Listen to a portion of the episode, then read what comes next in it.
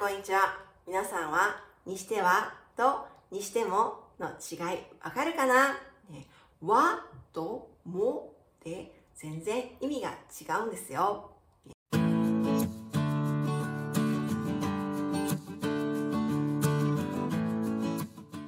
まず、にしては、は、一般的に想定されていること、普通で考えられていることと違うよ、反対だよという時に、にしてはを使います。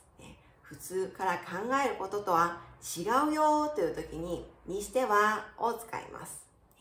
にしても、は、ね、えー、それは分かった。ね、認める。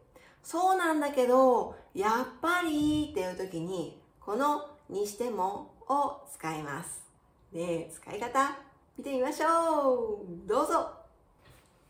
ちょっと見て。これ、かわいいでしょ？息子にもらったんだ。手作り。でもさ、これ、大人用にしては可愛すぎるよね。外で使えるかな？家用にしたら？家用？家用にしても何も入れるものがないんだ。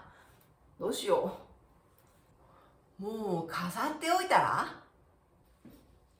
にしては、は、一般的に想定されることとは違って反対だよという時に使う表現です。普通だったらそう思うよね。でも違うよ。反対だよという時にこのにしてはを使います。ここでは大人用だったらシンプルなものを使うでしょう。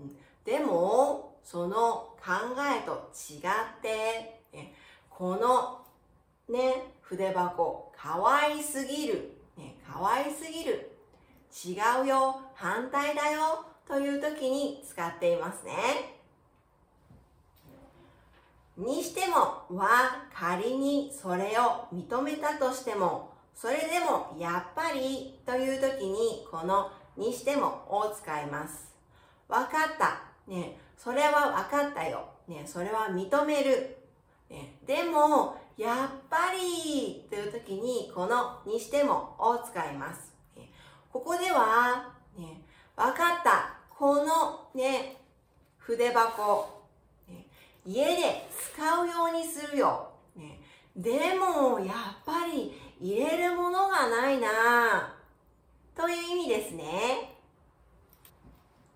では、もう一回見てみましょう。どうぞ。では、最後に問題。もう6月だよ。この季節にしては、この季節にしても、寒くない？